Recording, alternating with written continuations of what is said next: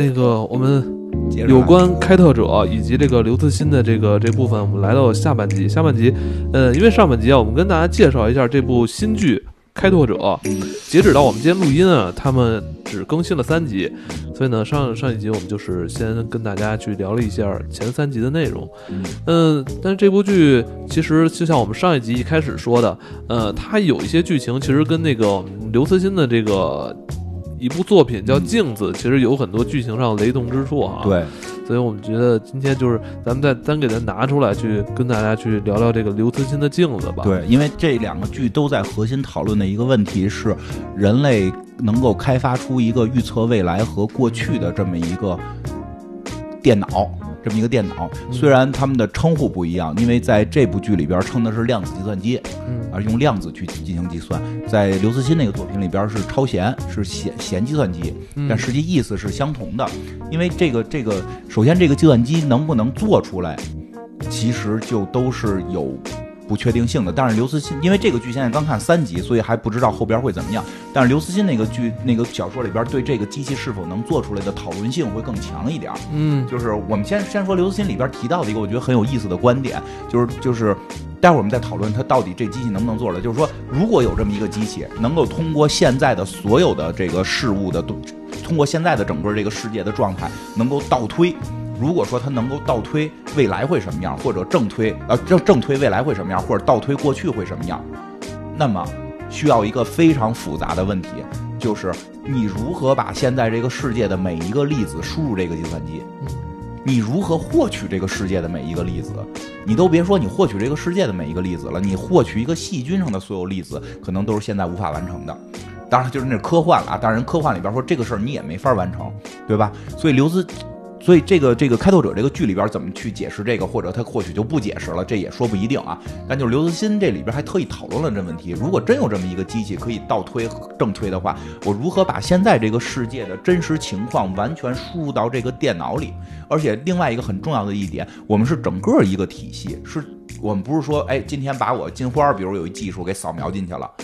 我的行为就能预测了。我跟周围，我跟电冰箱，我跟地板，我都都都是有交互的。你要把这东西都输入进去，那地板又跟地板，地板又跟地球有接触，那地球又跟太阳有引力，太阳又跟银河系有引力。这时候你会发现，你任何一个点的粒子，你想把它算明白，你都要把全宇宙的粒子加进去。对啊，而且你这刚给你这费半这么半天劲，把电冰箱跟你地板，你现在坐沙发给你输入进，结果明天你那个搬家了，对啊，就是你输入的过程，这一切就都在变。呃，对啊，对，这所以刘慈欣这个故事里边，就是说有一个人，他还是偷了一个弦论计算机，是说我国发明到这个程度，是我国关于哎，其实这个点也挺逗，说这这个弦计算机从哪偷的？是从气象局偷的。嗯这个开拓者里边特意提了，就是非逼着那个老板问说你这玩意儿是干嘛的？他 说我们这个就是预测天气的。科技公司这些人好像不太会骗人哈。对，其实也是有一定关系的，因为嗯最早的这种大型的蝴蝶效应的这种计算机，这种这种电脑计算，真的是做做天气的。嗯因为天气是现在就是我们，当然所有事儿都难以预测，但是现在感觉我们好像能预测，但是又有距离的最近的是天气。对吧？其实到现在天气预报也不准，说他妈下雨概率百分之七十，可能咱就赶上这百分之三十，就是因为天气它太复杂了，非常难计算，所以现在很多科学的这个这个这个 AI 计算，说你说你特高级了的话，是有一个分支是计算天气的，所以这两部作品里边都用了这个都用了这一块，因为天气是非常难被预测的。然后呢，就是说这个刘慈欣这作品里边，就是人偷出这个了，他就是说我怎么解决这问题？哎，这个人很神，他说呀，他说俩，因为现在啊，这个刘慈欣老师这个作品里边还是相信这个宇宙大爆炸的。当然，我记得之前我们提过，现在的一些不确定性的这个理论的后续的支持者是不不支持宇宙大爆炸了。支持的是这个不确定性导致的能量的这个这个爆炸，这个这个，但是刘慈欣那作品说，如果宇宙大爆炸是真的，那么在它大爆炸之前是没有时间呀，没有空间呀，那它是一个点，它是一个点。这个时候我只要把这一个点的数据输入进去就可以了。嗯然后那这一个点我就很好输入了，对吧？它这里边什么都没有，就是空的，然后让电脑自己算爆炸。当然了，这里边有很多的不定的因素，就可能炸出不同的宇宙。嗯，我只要不停的观察它炸出什么样的宇宙就可以了。说，比如有的宇宙炸出来一加一不等于二，这有可能。这个这个，我记得之前上上周咱还聊过这个事儿呢，是吧？就为什么一加一一定等于二？我们这个宇宙是这样，那没准别的宇宙不这样呢。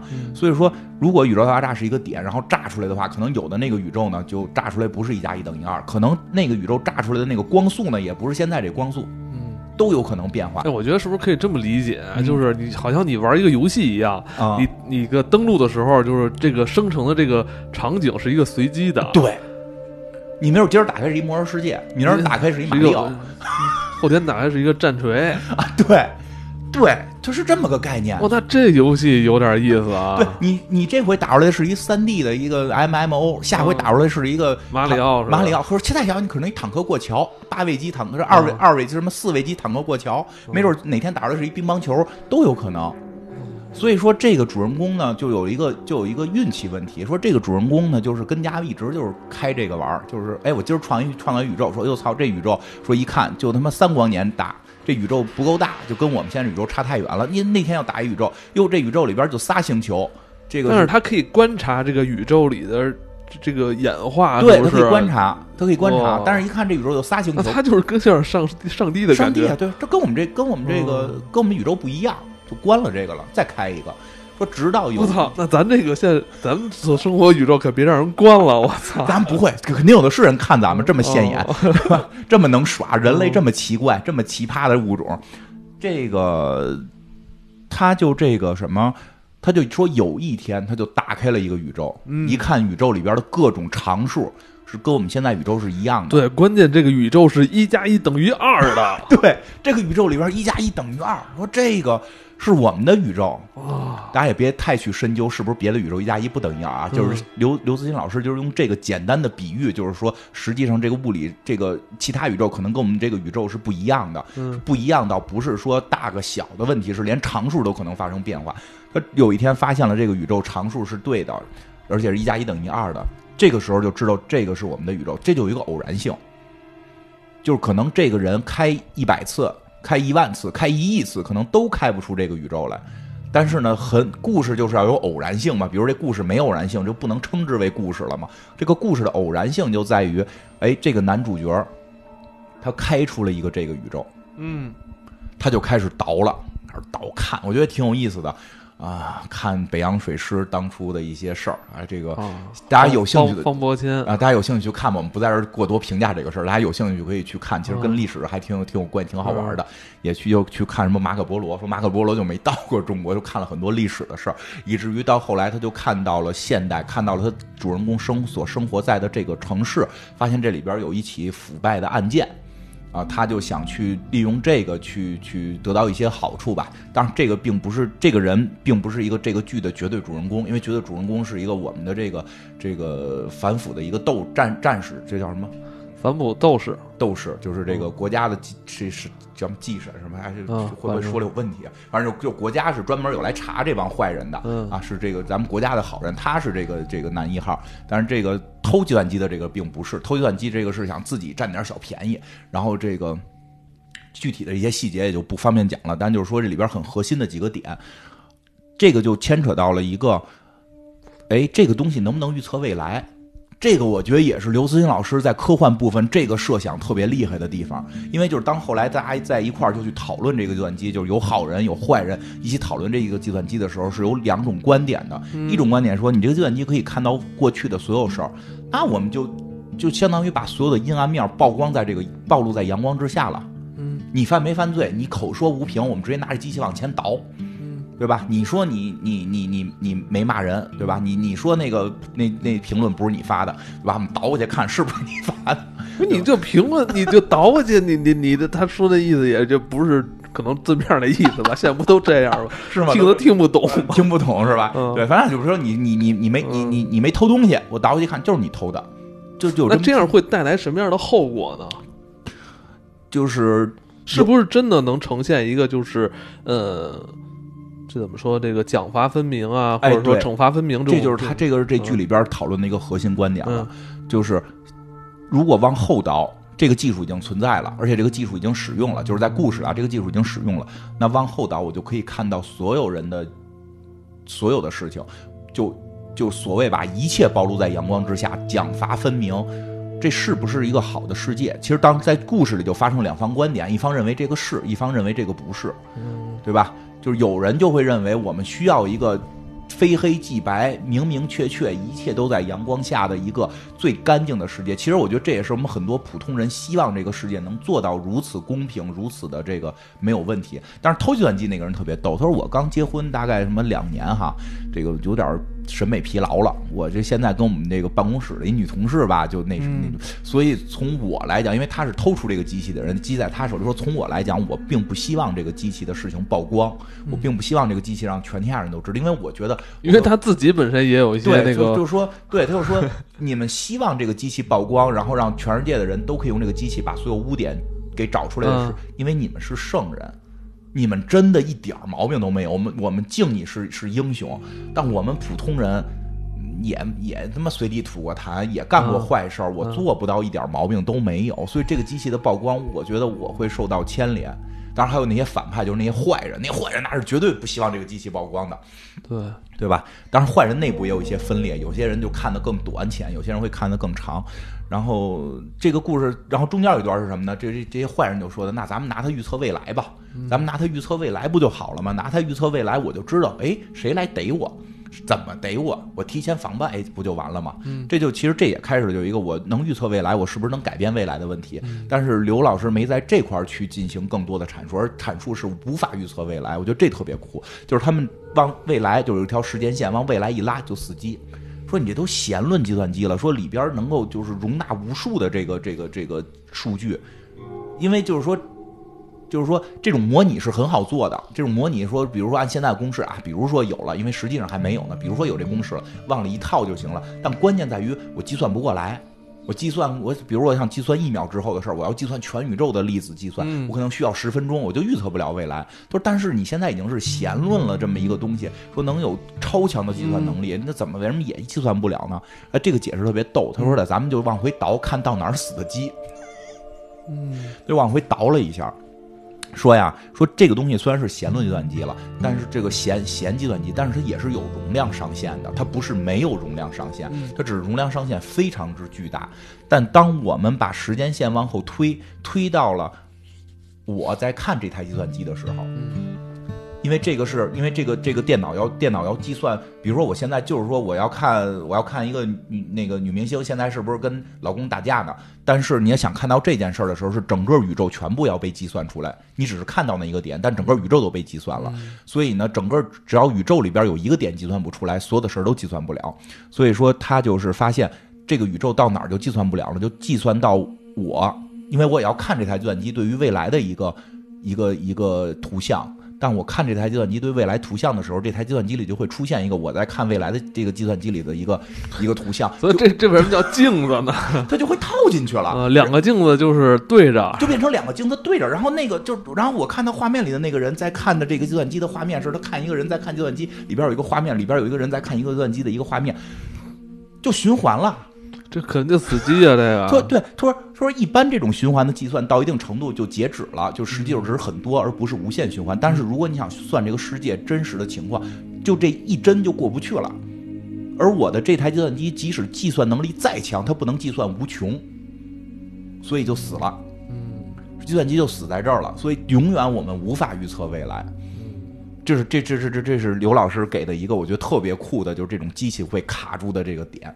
当然了，这个故事到结尾这个点他们给突破了，因为在结尾的时候，就是每个人发现了这台。结尾的时候发现那个那个嗯。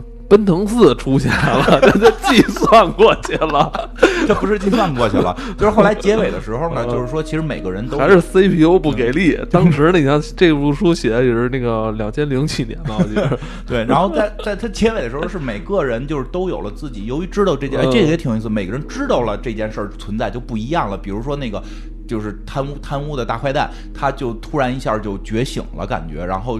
他让那个人给他放，他曾经就是你不是能导我以前的历史吗？就让他从头看他的历史是怎么加入看看自己是怎么变坏的。对，看他自己怎么变。我看他年轻的时候，面对着这个这个红旗，面对着对旗的时候是怎么的这个年轻爆火宣誓宣誓，然后后来怎么这个包括那个失恋还是什么，就是连爱情他也不要了。后来怎么就走向了一条这种这种这种坏的道路？然后觉得自己哎，真是错了，就是愧对年轻，愧对于人民，愧对于对愧对于人民，也愧对年轻时候自己宣誓过的那套誓言。然后结果他就就就是这个。就相当于自首吧，或者是是什么？就是其实并不是那么简单自首，他就是要做很多事情，要去弥补救赎自己，救赎对，要救赎。然后后来呢？当然，正义正面的一方就会认为说，这个机器一定要暴露出来，然后让让全世界没有阴暗之处。我觉得这也是刘老师思考的非常深刻的一个问题。这个问题是非常难难去去讨论的，因为这么说，我我始终觉得一句话就是。就是管仲说的“水至清则无鱼”，就就是有些时候啊，需要一定的灰色，但这个灰色我们怎么去管理，那是那就是我们的水平了，而不是完全曝光。至少刘老师，我觉得也是这个思路，因为在他的故事的结尾是说这个。这个偷计算机的这个人，他最后编了一代码，因为他也是一个计算机高手，他编了一套代码，跳过了那个死结，就跳过了那个无限循环的那个场景。他说，这个台计算机现在呢，不太可能计算近未来，因为计算近未来一定要要过那个我看计算机，计算里边还在看计算机的这个无限循环，但是我可以跳到远处，跳到远端，就是体一百年之后。这时候计算就可以把这个点给弥补过去了。这个不一定是真的，但是理论就是他找了这么一套理论去说死，说结果到那个世界发现，就每个人就都活得没有意义了。呃，他会发现这个这个超弦计算机啊，就是呃完成了就是他们想要达成的那种愿望，就是呃扫清了这是这个世界上所有这些。灰色地带吧，这这这灰色地带这种东西就变成了，真的是一个呃赏罚分明的一个世界。每个人没有秘密，没有秘密，而且每个人没有私人空间，也也没有任何的隐私啊、私欲啊都没有，全没有。就是人已经变成了不知道在为什么东西服务的那些机器了。对。我觉得就是非常深刻，而且他还说到，当这一切啊，当然他肯定不是突然一年两年出现的，很久，他是经历了几十个世纪之后，人类就是慢慢变得就是停滞了。这停滞呢，从一开始是艺术的停滞，嗯，因为像你刚才说的，这个没有偶然性出现了，一切都是一加一等于二的时候，这个艺术就无法去去采集那些那种具有偶然的那种具有。好玩的东西，说一个说一个那什么稍微那什么点的，就是大家去琢磨一个事儿，这事儿很奇妙啊。好的一些爱情作品什么的里边，总是带着婚外或者是不伦，或者是是这个，它绝不是两个青梅竹马的人就顺顺利利的在一起的一个简单的纯情爱情故事，很就。对吧？要不然罗密欧要有一嗯，要不然罗密欧朱丽叶那种，就是就是家族仇恨，就是你是有一定禁忌的，对吧？包括什么《廊桥遗梦》啊，还有就是那个特别火那《两小无猜》，都很多是跟婚外反而有关系。什么就是还是英国病人好像也是有点吧，对吧？对对对，都都是这个，或者要不然就是三角恋，这也是经常出现的一些经典。那三角恋其实也是带有着某种感觉不够道德的这种，你喜欢这个人，你就喜欢那个人，你你想怎么着，对吧？你这这这个人你怎么那么？作为主角，你怎么那么那么没有个定性？嗯，所有的艺术作品都是基于错误。嗯，哎，这个也是，这大家去琢磨，所有的艺术作品、故事，尤其是故事性的作品，都是基于某种错误诞生的。一旦没有错误，就没有故事。嗯，你比如说，包括开发者，比如说那个人不是一个特工，他没犯特工的错误，就踏踏实实去开发了，这就没故事了。嗯，对，以至于后来就是呃。刘慈欣就是给你呃告诉你了，就是当这个世界由这个超弦计算机来主宰，是吧？按照他这个超弦计算机计算的那种方式，呃，制定了这些规则之外，你就会发现，呃，在几十个世纪以后，好像这个世界真的就，嗯，就变得就是一沉死气，一沉死气，没有任何的偶然性，而且不进步了，不再有，就不再有这个。不再有这些艺术性啊、偶然性这种东西出现了。呃，先是停滞的是艺术，然后之后科技也停滞了啊。对啊，发现因为人没有私欲了，因为很多东西就是 我为什么要发明它？而且我不得不说，好多科学也是源自于错误。就之前嗯咱们那个、那个，包括海森堡嘛，海森堡就是说因为一次偶然的散步嘛，就那 个故事嘛，包括咱们那回也有回聊过青霉素那个也是嘛，嗯就打个喷嚏就喷进去了，是怎么着？这种都有这种偶然性的错误导致的。你忘盖盖儿，忘盖盖儿，然后就发现青霉素。真的还有一点，我觉得特关键的就是就是这里边提到的，就是当人啊，就是错你一旦犯错就会。被发现就会被纠正，就会被惩罚的时候，人最关键的思考问题就在于我不能犯错。嗯，这个时候，其实人真的就开始会，就是往后走的这种感觉。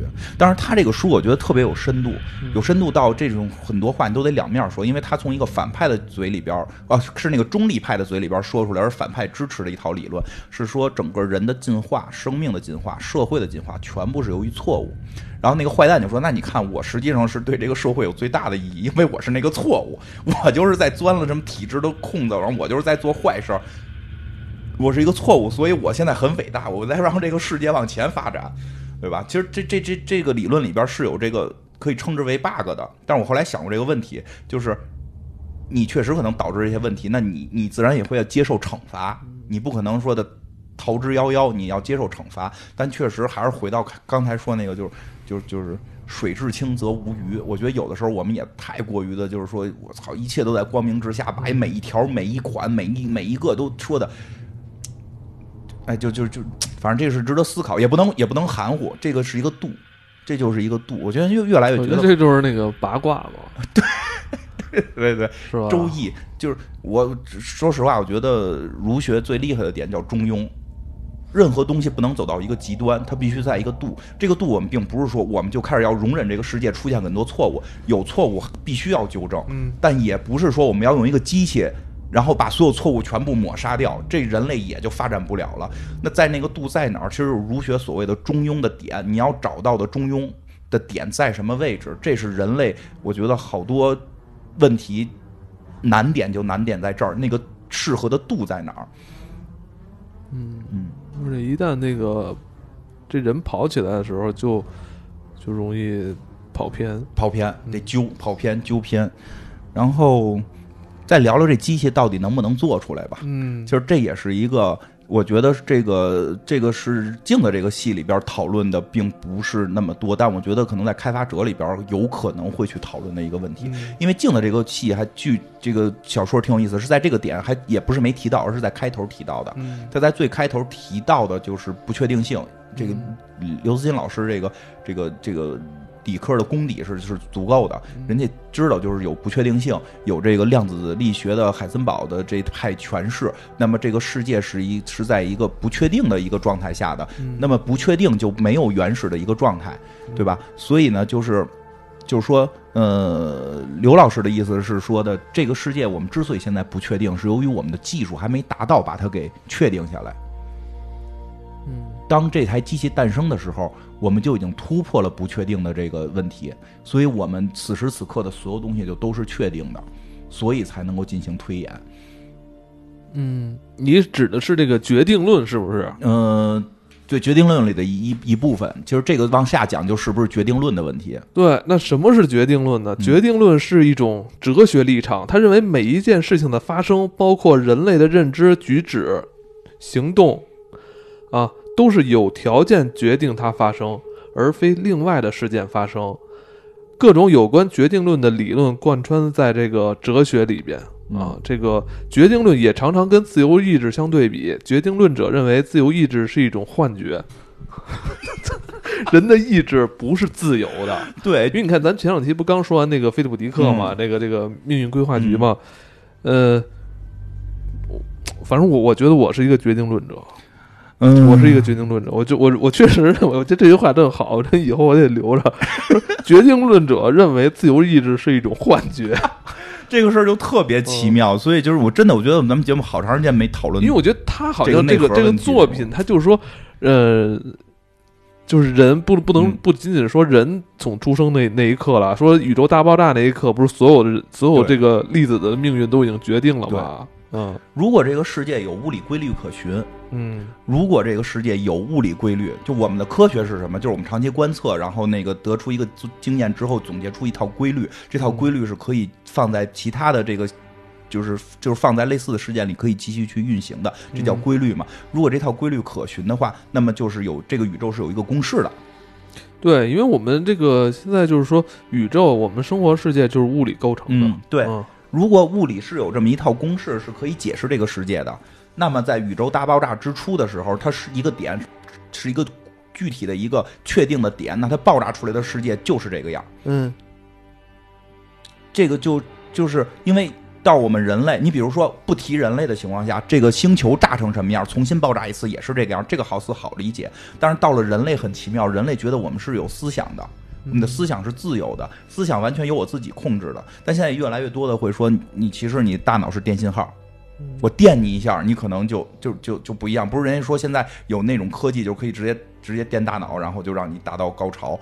说实际上可以可以比你真正的高潮还快乐，因为我直接刺激你大脑的高潮部分，你的所有的感官都是假的。我可以通过电就就那什么你，你身体里的这些激素、荷尔蒙、激素，然后各各种的铜啊、煤啊，都会影响你做判断。嗯，最简单的，你喝两口酒，就有可能就开始胡说八道了。对对对对对对对，因为我我经常我每天喝酒，就喝完就确实嗨，你会发现酒精都可以影响你的但是就就第二天你会觉得特别后悔。对，但你会发现当时你完全被酒精我当我反复啊，我嗯曾经实验过，就是在我喝特别多的时候，我还自己告诉我自己，就是或者说验证一下，说我现在思考一个问题，我明天酒醒之后还是不是这么思考？嗯试过，结果呢？确实不同，是吧？确实，因为你在酒后时候那种思考，可能就是会会更信马由缰一些，啊就可能更放纵一些，去想一些问题。对啊，所以你就别的不说复杂的，光酒精就会影响我们的思维。那实际上我们就是会被你大脑中的电呀、化学呀各种东西去影响你的。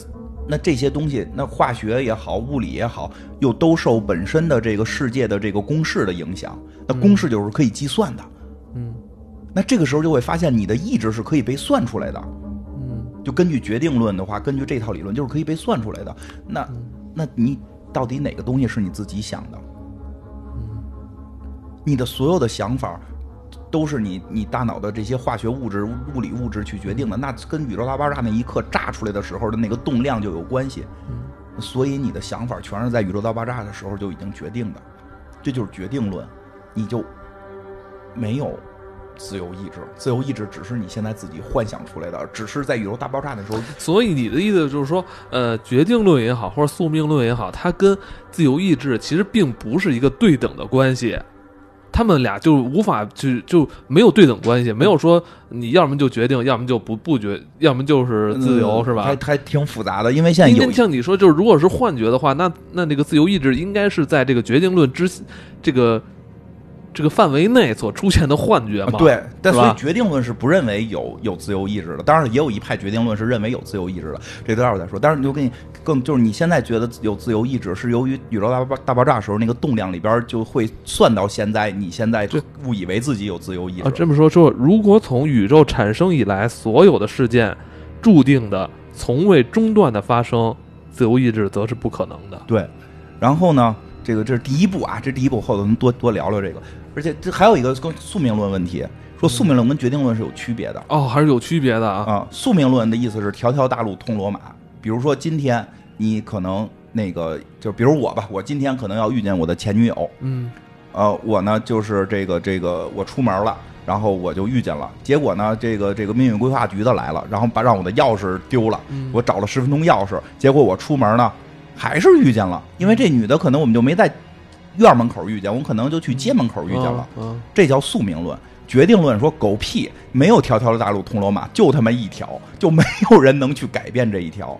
宿命论就是你怎么改变，最后都是这个结果。决定论说你连改变的机会都没有。哦，那我就那我觉得，那我那我以后信决定论，更狠是吧？这更狠。我我你我我喜欢这个，就是我就可以平静了，我就不会因为去选一把琴而那个彻夜不眠。还有在网上听人各种人弹出来声儿，说怎么样弹都不一样吧？我他妈也没听说不一样了。哎决定论会更狠。当然了，那我就应该先闭着眼买一把就完了，这是我的决定，就决定了，是不是决？定了，对，就是买哪把都是决定了，就是你闭眼这都是决定的，就是你闭不闭眼都被决定。我觉得如果是决定的话，会让人就是 peace，就是追求那种 peace 对。屁子，你对宿命论就是你今天决定我闭着眼买，和你那个你挑了半天买买的都是同一把。嗯决定论是你没有那个机会了，你就是今天闭着眼买了。那我觉得我人生就是浪费了很多，我可能人生中可能至少拿出了五六年的那种时间，都是在没有没关系。决定论是说这些你你那些东西都是被决定的，早就决定好了你会这样。其实我现在想想买的那个琴的那个那个木料，其实就在那个比如南美巴西的一个树上，它已经决定了，对吧？决定了。当然了，这套理论呢，它是物理学最早的一个根源，嗯，就是你物理学必须是说有因果，因因为我之前嗯，你先说，就是物理学肯定是要有因有果，如果没因没果就不叫，你就出不来公式。就我得左边等于右边，我得有因有果嘛。确实有，它是决定论认为自然界和人类世界中普遍存在一种客观规律和因果关系，一切结果都是由先前的某种原因导致的，或者是可以根据前提条件来预测未来可能出现的结果。啊其实简单来说就是有其因必有果，或者是黑或者黑格尔说的。凡是合乎理性的东西都是现实的，凡是现实的东西都是合乎理性的。我觉得这就就就有点像这个佛教了啊，有佛教就讲因果。你先前种的因是吧？你现在得的果，你不得不说，佛教那因果确实是还有点这感觉，而且人家还说的是前因，不是说你今天那个吃那吃苹果了，所以你就补充了维生素这么简单，还有上辈子呢，你上辈子决定了现在的果。你其实大家普遍理解，就、呃上辈子我有几世轮回，我上辈子是人，我造了孽了，我到了现在这国。你把这事儿往开了想，你上辈子是人吗？你是个分子。嗯，你在形成人之前，你可能就是树上那个苹果的分子，吃哦到妈妈肚子里，在你肚子里边形成。你那个苹果的时候，这么说哦，这就是六道轮回。你苹果的时候就是你的因了。哦，还苹果，我连个那个生物就哺乳动物都不行吧？我操！对啊，没准你你是把糖，就是你咱们身体组成部分从最，但是现在已经都不是了。但是你最开始组成你的时候，是妈妈通过这个身体去给你的营养，让你再长大。你妈吃的什么这你妈吃不个？就是就是粮食鸡鸭鱼肉、粮食、苹果，哦是一现在可能是吃药。哦，是这么理解啊？就这，我确实，那我前生可能就是，我要长得高点儿，可能我妈那种什么喝吃奶制品多一点，是不是？对，你在琢磨佛教，它这个实际挺有深度的。这因果，因为因果一直是，但是就是说到了哦二十一世纪，因果论现在在有一种新的看法，没有因果。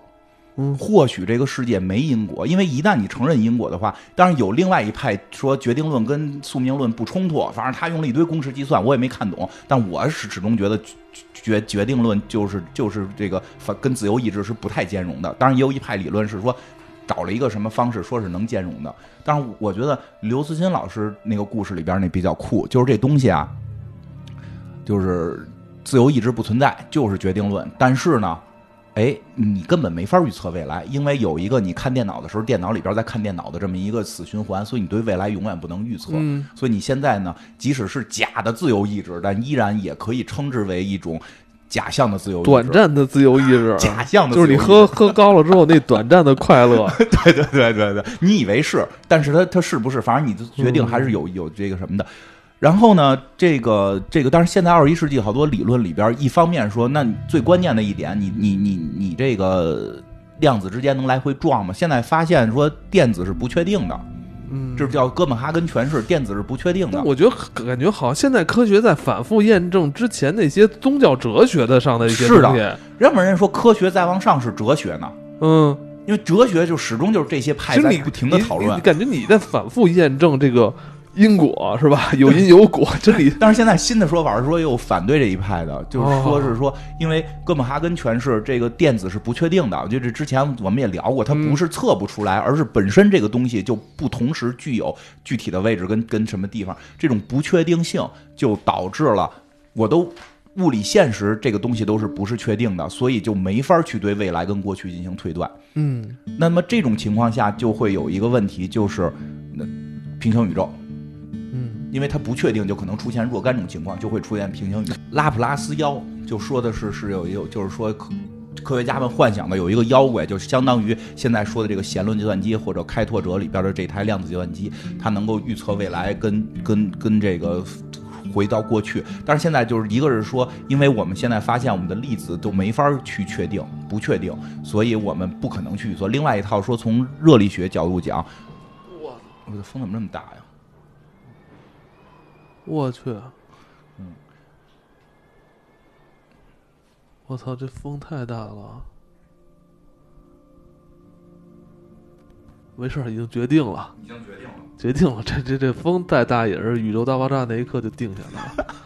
然后呢，另一派的就是另另就是靠量子，就是靠哥本哈根的量子力学诠释，就是在讲这个世界不是决定论，而且包括从热力学角度讲，是说热力学会有那个熵值嘛，就是这个世界不可逆。这这个有兴趣大家去看看那个叫《时间的简时间简史》里也提到过，世界不可逆的话，现在的这个我们知道现在这个世界的所有数据能不能倒推回去都是存疑的，都有可能会存疑，因为这有很多计算是不可逆计算。但是这套理论实际上是现在比较主流的。为什么现在今天一直提说这叫哥本哈根诠释呢？因为我看了一些说法，我最近也多看了看，就是说现在我们一般一聊量子力学。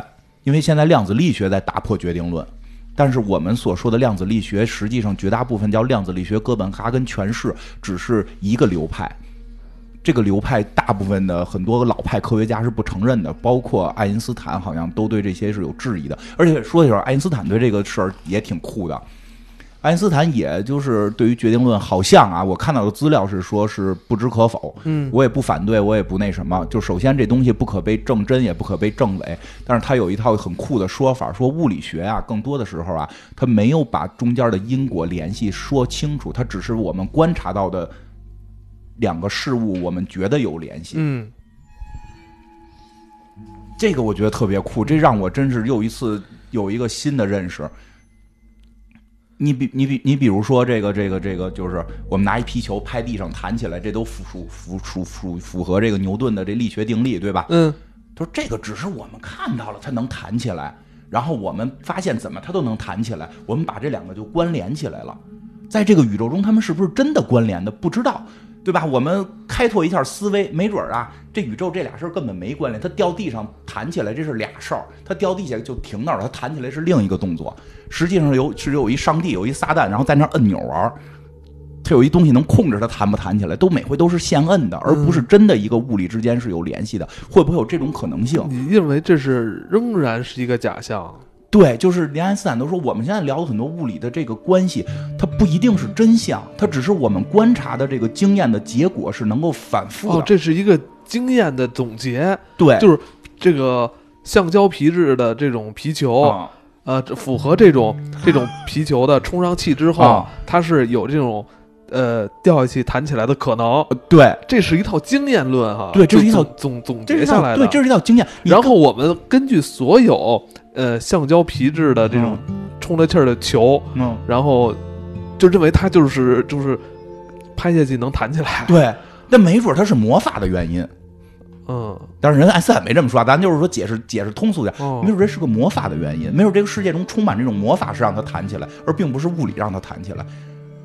所以我们现在从法从来没法去证明这个因果到底是是真是假。嗯，听着是不是特别悬？呃，在这种思想下，世界就像一部钟，像钟表一样运动，未来的一切均已写好。就这个观点啊，其实，在当时啊，包括爱因斯坦在内的许多科学家都支持，都支持这个。然后，爱因斯坦在给这个马克思·波恩写的一封信里边。这么说，你信仰掷骰子的上帝，我却信仰完备的定律与秩序。嗯，是，但是他依然就是他对于最后最后这个这个自由意志这个还是，嗯，就说不太好，就是他也没有，我觉得没就不算太明确的去说这件事儿。因为我觉得是不是有点跟他所信仰那套东西太太相其实后来物理学生最尴尬的一件事就是，如果你相信决定论的话，你就就就没就全是没有自由意志。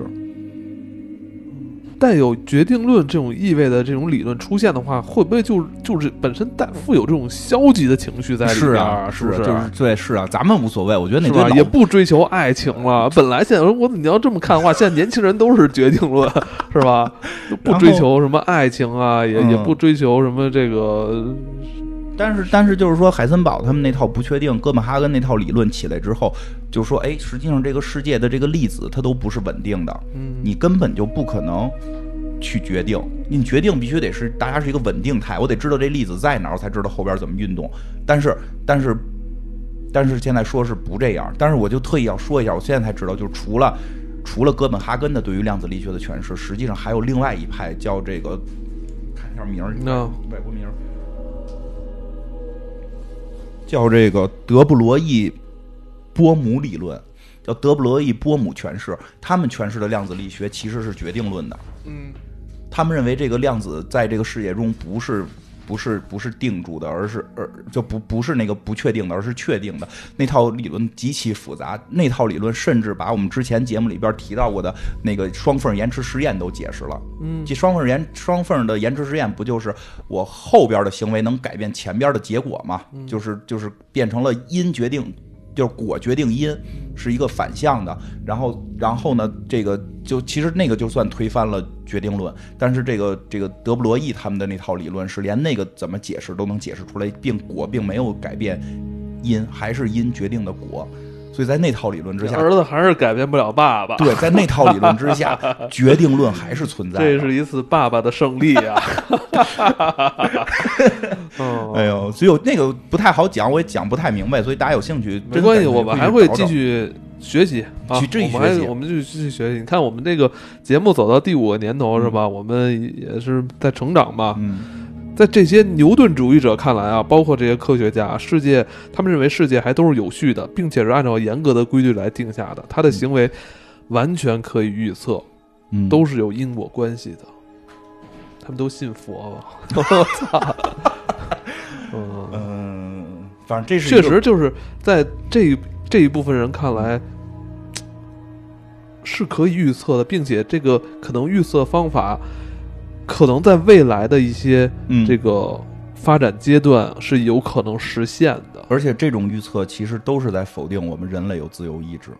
嗯，所以，但这是一派很主流，就是一派这这一派的科幻作品，实际上就是很也很精彩。其实菲利普迪克上次也聊过，好多其实是这一派的。没发现菲利普克菲利普迪克是有这一派思想在里边的，就所以我觉得菲利普迪克就是过得有点丧。我觉得他有点丧，还要积极，还是要积极。我觉得他有点丧，因为你看啊，你看，如果假设设定说，你可能在你可能二十多岁的时候就知道可能要跟一个女孩结婚，你如果是这个因果关系的话，如果告诉你，你你窃你你窃得了这个天算天机的话，你是不是就失去了你去追求那个女孩的动力？嗯，是吧？继而可能会影响你到生活中的很多这种，你会发现哦，以后我的可能跟这人结婚，然后再包括你又知道了以后自己的工作方向，包括以后退休的那种状态都知道的话，是不是人就是就没有再去再去这种往前冲的这种状态了哈？肯定的，肯定的，那就每天跟家在沙发上一躺呗，喝着我快乐快乐水。但是你预测不了，嗯，你预测不了。谁也不预测，别相信算命的。啊！就如果这种预测在以后人类找到这种方法的时候，那人类这个物种灭绝的这个倒计时了。对，但是大家不在乎，因为这是从开始就决定的。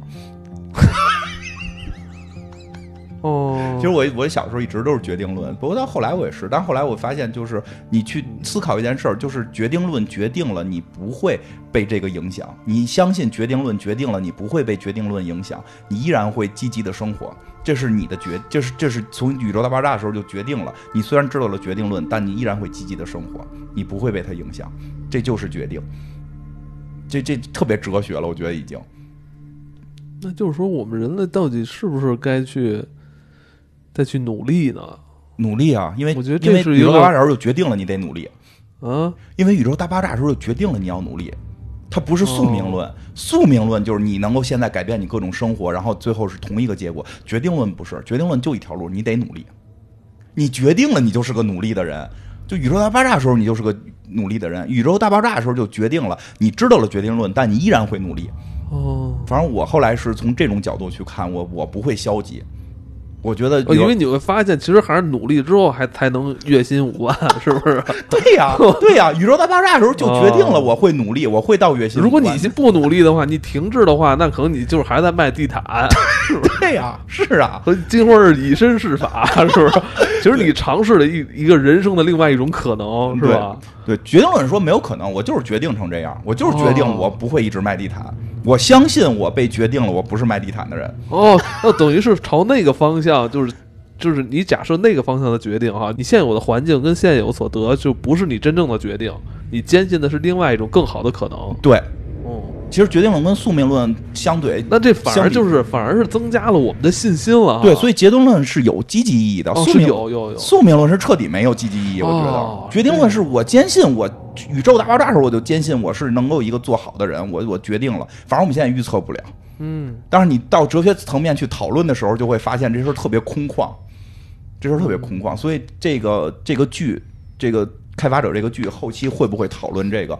我觉得很有可能。但我觉得他有可能就是这样。现在开发者这个剧啊，咱又回到上一期那开发者了哈。嗯这个开发者这个剧，现在我就怕他最后那个包袱抖得不漂亮。通常这种剧啊，咱们看过很多了，嗯神神叨叨，就是你希望就是他埋的坑越大，其实其实他有时候他这个你埋的坑越大，就是越大不小就怕你最后这个包袱包袱抖得不好，嗯抖不好的话，你就会真的是让人气了。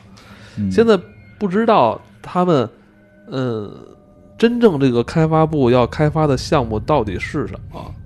呃是不是真的跟刘慈欣的《镜子》这个故事对还不能完全确定。现在还不确定，因为这个剧里边有很多很神神叨叨的这种东西。对，因为刘慈欣那个作品在一开始就确定了这个世界是决定论的，嗯。而这部剧呢，只是老板自己是个决定论者，嗯。他那帮开发者可不是，嗯。所以他最后这个这个项目最后倒腾出什么来不确定。嗯，包括这个剧里边埋伏了很多这种奇怪的，像那种巨大的这个女孩儿这个雕像。我我想这个东西是是导演是加兰是故意想给观众投下的一种这种暗示啊，嗯还是说仅仅只是一个噱头啊？为了 为了给这个给这个剧做一个更好的更 好看的海报啊，这还是说什么这个用意？没准儿最后是一机器人会飞，哦，开玩笑的。而且他为什么要把自己嗯，夭折的女儿做出这么一个怪异的雕像？这个我我也觉得挺怀疑的。嗯，如果他真的这么在意自己的孩子，是吧？这么早，这么在意自己的孩子，为什么要最后留下他的这个雕像时候是用这么一个巨大并且这么神情诡异的这个这个表情？对，这个不是，就是他女儿这条线哎，，包括就是咱是上上一期没没提，就是嗯当我看到这个，就是人说了有这么一种，有这么一种心理心心理毛病吧，叫什么？就是什么巨大巨物恐惧症。就是巨大恐惧症。对，嗯，是吧？我觉得这个导演的手法还是不错的，尤其是在嗯塑造某种奇怪状态的那种猎奇感的时候，嗯，他他这个这个东西本身在视觉上的这种给你造成的猎奇猎奇感是很很重的。他为了烘托整个气氛，对，而且我、我发现这个加兰这个导演啊，这个已经不仅仅是一个导演，我觉得他是一个艺术家啊。嗯这个写剧本啊，同时也研究艺术史，包括他家里他母亲是这个。呃，心理心理学的啊，呃，他好像特别善用，但同时他又特别善用这种视觉上的这种啊、呃这种变化去影响你的这个心理。我们知道从那个机械机里边，我们就可以看到啊，这个就是好像我记得机械机里边也是在讨论说，这个机器人的这种这种情感以及的这种对对对，这种生理反应，是不是真的是这跟会会感染你一个真人，去让你觉得他是一个真人，这种感觉。对呃，就这也是很心理学。对，我记得机械姬里边，它是明明是有骨骼都在外露的啊这这个对女机器人，让让然后让你也依然觉得他是人，还觉得爱上他了。对，它是有很它有很强的这种心理暗示啊，嗯而且它是呃，包括在湮灭里边是吧？嗯它是人跟植物的这种共生嗯，这种行为，包括最后人这个有点就是魂飞魄散，就变成这种这个细分子的这种这种东西在弥弥漫在空气中，这这种好像也是在暗示你这个你还是不是人对湮灭也是在讨论你还是不是人。其实那个那个那个机械机是在讨论机器是不是人，其实也就是在讨论人是不是机器。我觉得，嗯我觉得所有讨论机器是不是人的，都是在讨，都也同时在讨论人是不是机器。那然后这个我我觉得嗯，湮灭就是湮灭就是就是当我身上开始有了别的基因的时候，我还是不是人？对吧？其实他是在讨论这种有心理学跟哲学层面思想的东西。我觉得他好像跟之前的那些，还好像跟其他的导演、艺术家不太一样的是，嗯，他他他愿意去尝试一些，呃，通过视觉去影响你这种内心层面的这种、哦这这个，其实我觉得跟他本身是科幻作家还有关系。嗯这科幻就就非常像就是新的这种科幻作家想去讨论的东西。对，而且我觉得他好，他的这些作品里边，从湮灭开始就就就带带给你一种，就是内心自我自我产生的这种恐惧感。嗯，是的，这他开发者也有点自他他没有这种，他就你会发现这个世界都是常理，这个世界也没有出现任何外星人啊，什么这种鬼怪，什么都没有，对，这是这是 就是就是你会看完之后，你会害怕你自己，啊、这是新一你会派的，你会害怕你自己。其实这一派好像都基本属于赛博朋克这个这个大方向后来演化出来的，没有外星人，就是人类自己，就是人类跟科技之恐间的怖你自己。啊，人类跟科技之间这种，在湮灭里算有外星生物了，但都嗯。不是外星人的那种什么什么 ET 出来拿冲锋枪扫你这种，那一种新的入侵方式，就是就是在讨论这种东西，而不再是简单的我搭建一个外星舞台，然后有有有这种妖魔鬼怪打起来，然后我再聊一个，就是。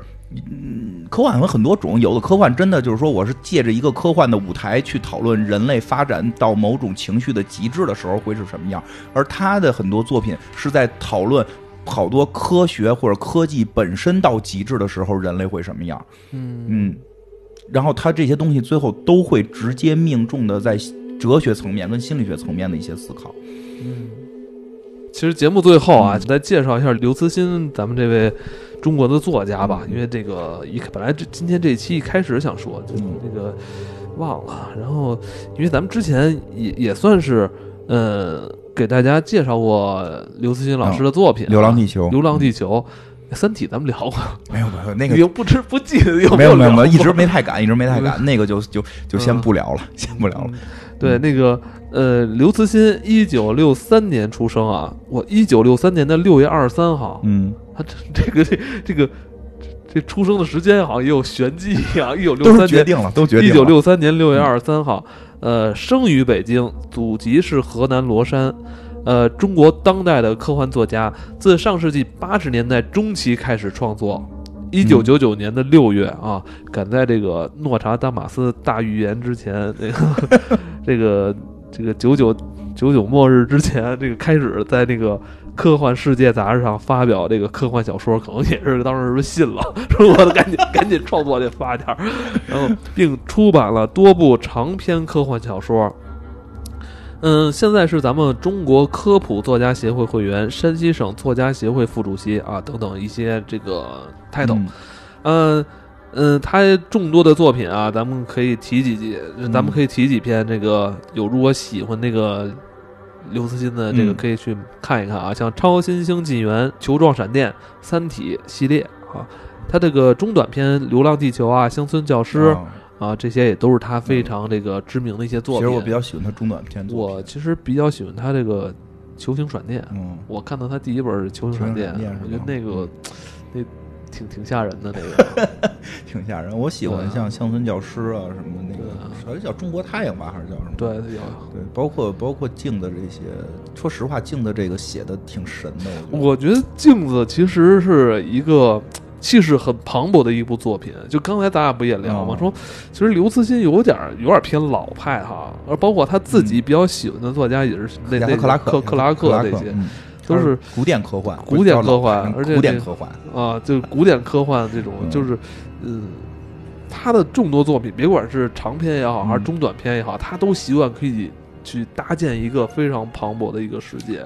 嗯，对他的，嗯，我觉得就是他的短篇作品、长篇作品，就是各有千秋。而且你会感觉到他的，他对这些就是长的好也好，短的也好，他都是抱着特别认真的那个认真认真？认真劲儿是科幻作家必须有的真的是就就是他的那种，我说他这种就是嗯他没有像咱们那个菲利普迪克，他有些诙谐的东西啊，嗯他跟你开玩笑，他觉得我觉得刘慈欣啊就很极少跟你开玩笑，在他的书里都是即使写一个写一个写一个嗯短篇作品，他也要给你交代好这个人物关系，这个他没有最后那个那个那个诙谐的那那一笑，少一点。但是他的声就是有很多，我我就就是说。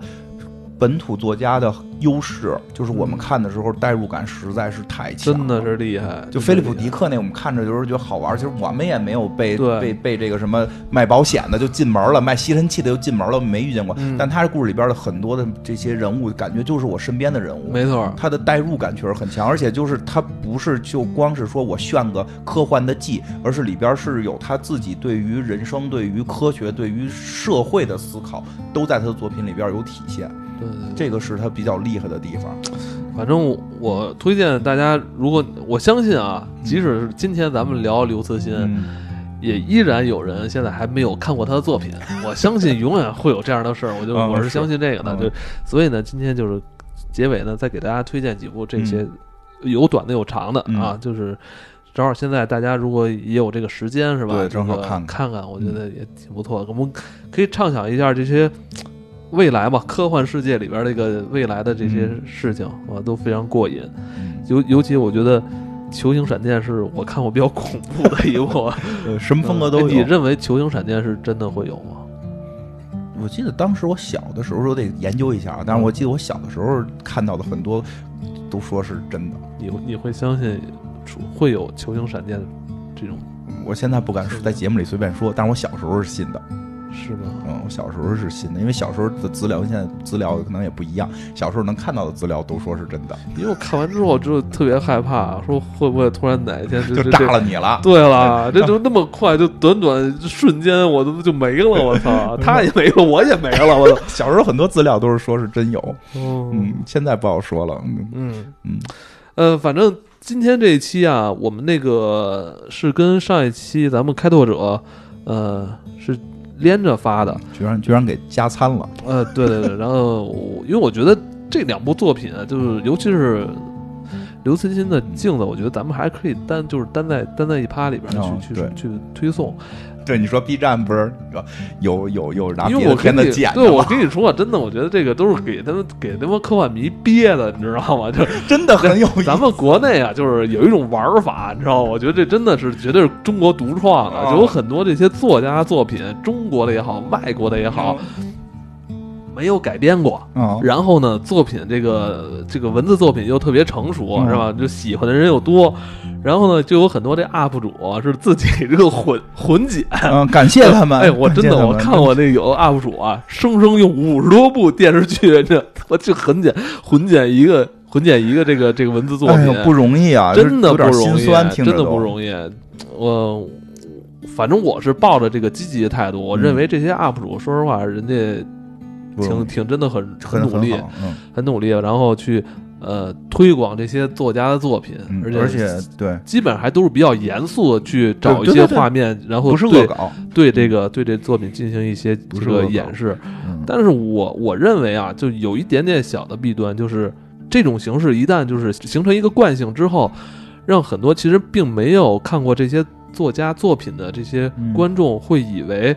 这个作品其实是就是那个画面，因为毕竟我们知道那个哦画面是混剪、混剪过来的。这你你如果是以这个推广的角度去做，我觉得是有积极的意义。但其实有很多人其实看完这东西，他也就不会再去关心这个作品了。这事儿都嗯怎么说呢？其实我跟你讲，咱们节目也是这样，好多人听完咱们节目就不看那个作作品了，哦，然后还跟别人聊，就说自己看过。结果聊岔了。